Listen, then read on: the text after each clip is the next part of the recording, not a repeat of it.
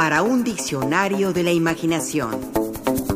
Guía rápida de historias y palabras. El David.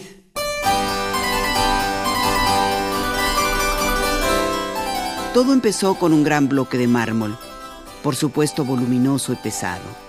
Fue extraído en la cantera de Fantiscriti, en Carrara. Dado su gran tamaño y peso, se transportó por mar hasta Marina de Pisa, una ciudad costera situada en la desembocadura del río Arno. Una vez allí, se remontó río arriba hasta llegar a Florencia. Era un bloque tosco, como una enorme piedra blanca que hubiera sido cortada de un tajo de la cantera. Tenía vetas irregulares y era difícil de manejar dadas sus colosales proporciones. Seis metros de altura y un peso de alrededor de seis toneladas. El bloque había sido comprado en el siglo XIV para decorar el exterior de la Catedral de Santa María del Fiore en Florencia, con doce esculturas. Los grandes mecenas florentinos, todos ellos acaudalados políticos y comerciantes, quisieron hacer de Florencia una capital del arte y contrataron a los mejores artistas, a los que ofrecieron su mecenazgo a cambio de obras maestras. El bloque de mármol estaba destinado para la escultura que adornaría el ábside norte de la Catedral de Santa María del Fiore. Y para ello, se contrató los servicios del escultor Agostino di Duccio, quien en 1466 intentó la proeza de esculpirlo y falló en el intento. Igual sucedió una década después, en 1476, con Antonio Rossellino, quien tampoco pudo con su cometido de crear una estatua. El bloque permaneció deteriorado esculpido de manera infructuosa por varios años más, hasta que se decidió retomar el proyecto y se convocó a varios artistas para presentar una propuesta de escultura. Entre los finalistas quedaron Andrea Sansovino, Miguel Ángel Bonarroti y Leonardo da Vinci. Se dice que Leonardo terminó por rechazar su participación al considerar a la escultura como un arte menor y los jueces decidieron otorgarle su venia a Miguel Ángel. En parte por la fama que le precedía como escultor, a pesar de su corta edad, y en parte porque aceptó usar el bloque original comprado unas tres décadas atrás. De esta manera, les ahorraba a los mecenas la compra de un nuevo bloque y se comprometía a esculpirlo a pesar de ser considerado inservible por estar defectuoso debido a las varias tallas, todas ellas infructuosas, que se le hicieron con anterioridad. El tema elegido para la estatua fue David, el rey de los judíos, quien vence a Goliat al asestar con su onda una certera pedrada en la cabeza del gigante. El propio Miguel Ángel había estudiado todas las esculturas que representaban al joven guerrero, incluyendo la muy famosa de Donatello, pero todos parecían niños débiles. Miguel Ángel quería representar al David joven, pero también poderoso y decidido, capaz de estrangular un oso, como decía la Biblia. Con esto en mente, perfiló su obra haciendo otro cambio importante. A David siempre se le representaba con el pie sobre la cabeza del vencido Goliat, pero el artista quiso mostrarnos el instante anterior al combate, cuando David, con los músculos en tensión, medía a su adversario con la mirada, antes de preparar la onda. Miguel Ángel Bonarroti contaba con 26 años de edad cuando en 1501 dio comienzo a esculpir el trozo de mármol. 26 años y cuánto empuje artístico y conocimiento artístico. 26 años y cuánta vocación. Se aisló por tres años en su taller, donde trabajaba por turnos de 20 horas diarias. Apenas dormía y comía.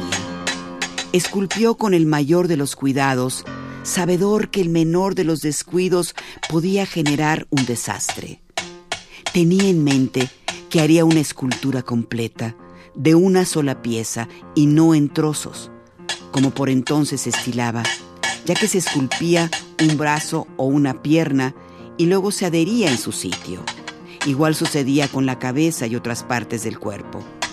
Miguel Ángel se empeñó en que su obra fuera toda de una sola pieza, sin remiendo o agregado alguno. Por fin, en septiembre de 1504, a sus 29 años de edad, Miguel Ángel dio a conocer su David, un gigante de mármol que mostraba al héroe bíblico desnudo en una escultura de 5.17 metros de altura y un peso de 5.572 kilogramos. Una verdadera obra maestra.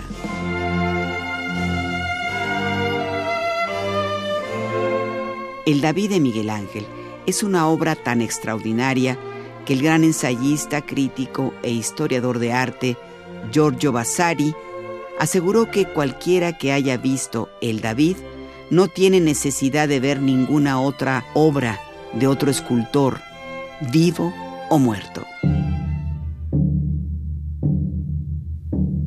Gran escultor, Miguel Ángel, consideraba la pintura o la arquitectura como actividades subordinadas a su trabajo de esculpir la piedra. Decía,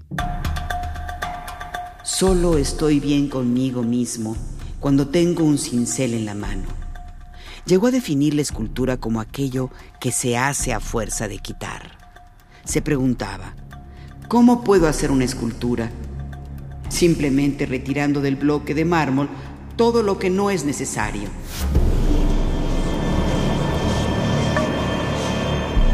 Miguel Ángel Buonarroti era de la idea de que cada bloque de piedra tiene una estatua en su interior y es la tarea del escultor descubrirla.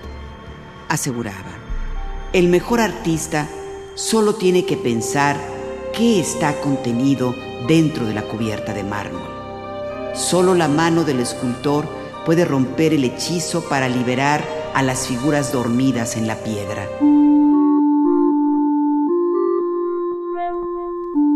Creía que las piedras guardaban el alma la figura de algo o alguien, y solo el escultor podía liberarlas de su encierro. Dijo con respecto a otra de sus esculturas, vi al ángel en el mármol y tallé hasta que lo dejé en libertad.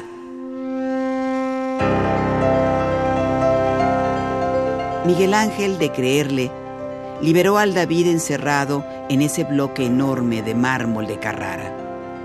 La escultura fue mostrada por primera vez al público en septiembre de 1504. Se pudo admirar la maestría de ese joven artista que logró una obra de arte. Se lee. Nos encontramos ante la representación de un joven seguro de sí, quien sabe que puede vencer al gigante Goliat.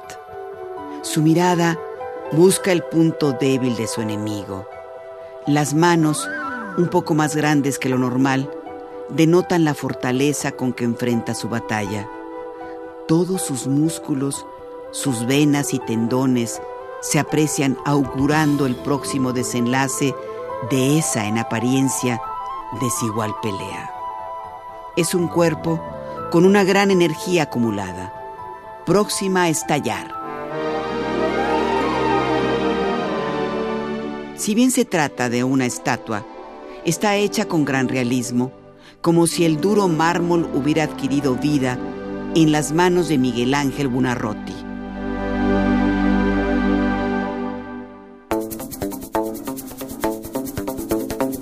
Participamos en este programa Juan Ramírez, Lourdes Mugenburg, María Eugenia Pulido, Mauricio Carrera y Pilar Muñoz.